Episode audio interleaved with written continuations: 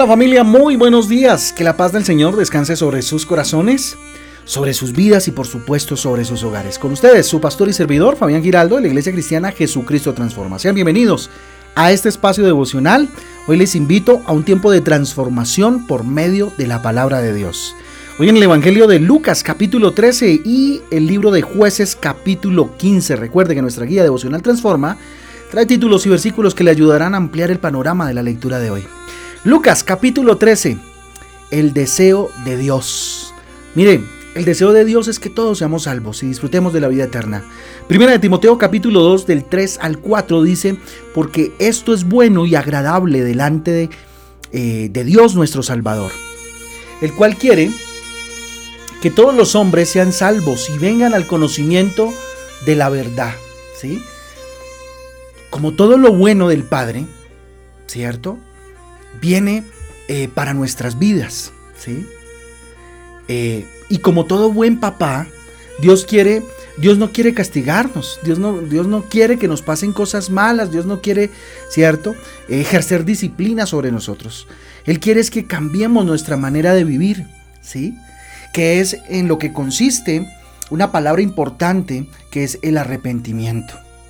Dios no quiere que nos vaya mal, Dios no quiere que vivamos inclusive consecuencias tan fuertes como las que muchas veces vivimos fruto de nuestras malas decisiones. Ezequiel capítulo 33 versículo 11 dice, escúchelo bien, diles, vivo yo, dice Jehová, el Señor, que no quiero la muerte para, eh, del impío, sino que se vuelva el impío de su camino y que viva. Volveos, volveos a vuestros caminos, perdón, volveos, volveos de vuestros malos caminos, porque moriréis, oh casa de Israel. ¿Mm? Tremendo, Ezequiel 33:11 eh, dice esto. Mire, lo que Dios desea para nosotros es el bien, el bienestar, el que estemos bien, el que enfrentemos circunstancias, por supuesto, pero de su mano. Jeremías 29:11 dice, porque yo sé los pensamientos que tengo acerca de vosotros, dice Jehová, pensamientos de paz y no de mal, para daros el fin que esperáis. Eso quiere Dios. Eso anhela, esos son los pensamientos de Dios para con nosotros. Así que el arrepentimiento no solo es para los, para los no creyentes. Ojo, todos debemos arrepentirnos de manera diaria, no importa cuántos años tengamos de vida cristiana. Debe ser una constante en nuestra vida, ¿cierto? El entender lo que significa el arrepentimiento. Versículo 2 y versículo 3 del capítulo 13 de Lucas.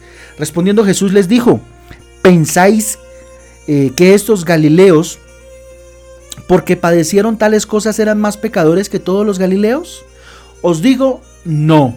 Antes si no os arrepentís, todos pereceréis igualmente. Mire lo tremendo y lo radical que Jesús plantea en este, en este versículo, perdón. Debemos entonces arrepentirnos de corazón por no dar frutos, por ejemplo, en lo espiritual. No experimentar el fruto del Espíritu Santo, amor, paz, paciencia, benignidad, no vivir ese fruto. También debemos arrepentirnos por no, por no dar fruto en lo, secular, en, nuestra vida eh, eh, diaria, ¿cierto? Como padres, como hijos, no dar frutos como estudiantes, no dar fruto como trabajadores, como parejas, qué sé yo. No importa la actividad que desempeñemos, es necesario que aprendamos a dar fruto. Versículo 6 y versículo 7 de Lucas capítulo 13 dice, dijo también esta parábola, tenía un hombre una higuera plantada en su viña y vino a buscar fruto en ella y no lo halló. Y dijo el viñador, he aquí hace tres años que vengo a buscar fruto en esta higuera y no lo hallo. Cortará. ¿Para qué inutilizar también la tierra? ¿Mm? Mire que aquí plantea algo bien interesante. El reino de Dios y todo lo que queremos conseguir es de manera gradual. Se logra de manera gradual. Es necesario ir de lo bueno a lo mejor y de lo mejor a lo excelente. Lo importante es que cada día tenemos que luchar por ser mejores, no por competencia, sino para evidenciar a Cristo a través de nuestras vidas, para dar fruto al Señor. Versículo 19 de Lucas 13 dice, es semejante al grano de mostaza que un hombre tomó y sembró en su huerto y creció y se hizo árbol árbol grande, y las aves del cielo anidaron en sus ramas. Mire lo interesante. Nosotros podemos hacer algo grande podemos hacer realidad el deseo de Dios inclusive. Fíjese usted. A lo mejor usted se preguntaría y dirá, uy pastor, pero ¿cómo nosotros simples mortales pues podemos cumplir el deseo de Dios? Alegrar a Dios. Claro que sí. Lo hacemos cuando somos instrumentos en sus manos, cuando evangelizamos, cuando compartimos las maravillas de Dios. El deseo de Dios es que todo el mundo se salve y conozca el nombre de Jesús. Y si nosotros somos parte de eso, si nosotros somos instrumento, herramienta útil en sus manos, para que la gente se convierta a Cristo, pues estamos cumpliendo el deseo y la voluntad de Dios. ¿Sí? Mire, el mundo no quiere, definitivamente, y el enemigo tampoco, que ayudemos en este proceso, que seamos herramientas en las manos de Jesús. ¿Sí? No quiere que cumplamos el deseo de Dios y por eso quiere tal vez confundirnos con falsas doctrinas, con falsas ideas, con falsas enseñanzas, filosofías huecas, dice la palabra de Dios.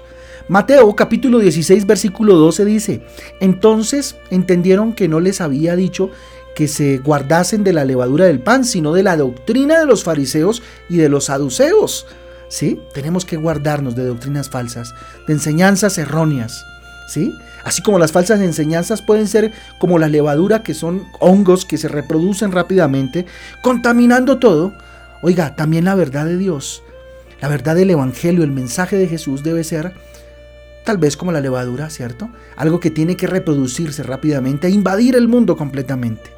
Lucas capítulo 13, del 20 al 21 dice, y volvió a decir, ¿a qué compararé el reino de Dios? Es semejante a la levadura, que una mujer tomó y escondió en tres medidas de harina, hasta que todo hubo fermentado, ¿sí? Todo hubo fermentado. Mire, aunque el deseo de Dios es que todos seamos salvos y conozcamos el mensaje de Jesucristo, la verdad es que solo unos cuantos lo lograrán, dice la palabra de Dios. Ya que esto, pues es nuestra decisión, es la decisión del ser humano, escoger la salvación, escoger el camino angosto que dice la palabra de Dios, ¿sí? Y fíjense que la salvación en última sí requiere esfuerzo, requiere compromiso, sobre todo estar dispuestos a dejar muchas cosas, a morir a nosotros mismos, a dejar esas cosas que nos impiden entrar en el camino estrecho. Versículo 23 y 24 dice, y alguien le dijo, ¿son pocos los que se salvan?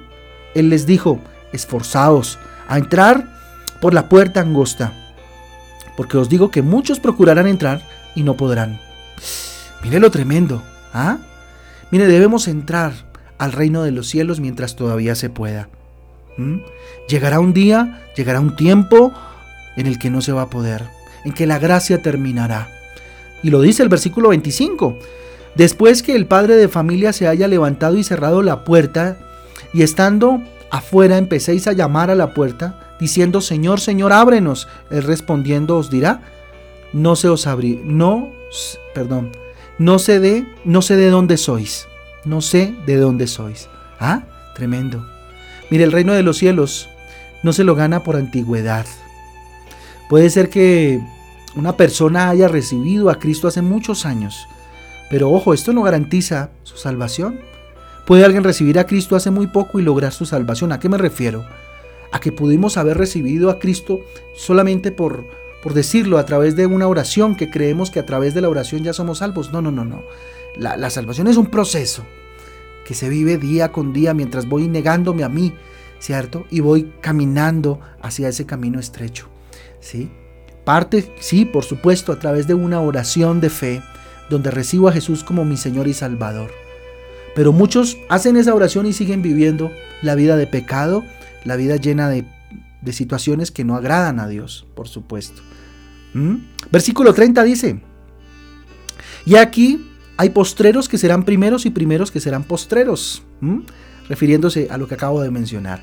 Entonces escoger el camino estrecho es esforzarse por conocer la verdad y sobre todo hacer que otros también conozcan esa verdad que es Jesucristo. Si tú decides entrar en el camino estrecho que conduce al reino de los cielos, que conduce a Cristo, pues vas a encontrar oposición, déjame decirte. Ay, ya te volviste crispeto, pandereto.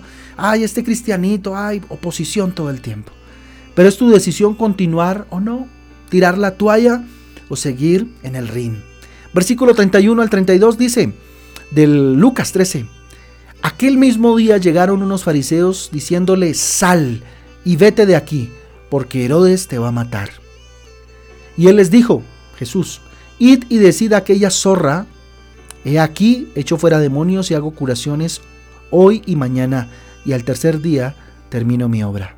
¿Mm? Tremendo enfrentamiento, tremenda confrontación que hace, ¿no? Jesús. Entonces, fíjese, un padre de familia desea que todos sus hijos sean profesionales y tengan un bienestar en su vida, que vivan bien, prósperos, ¿cierto? Pero eso depende de ellos, de estos hijos, si deciden vivir esa vida y, ese, y cumplir ese deseo del papá. Si no quieren estudiar, si no quieren salir adelante, pues de nada sirve que el papá tenga un deseo muy grande por verlos bien. Lo mismo sucede en lo espiritual. Dios como nuestro papá quiere que todos seamos salvos, que todos vivamos la vida eterna que Él preparó para nosotros a través de entregar a Cristo.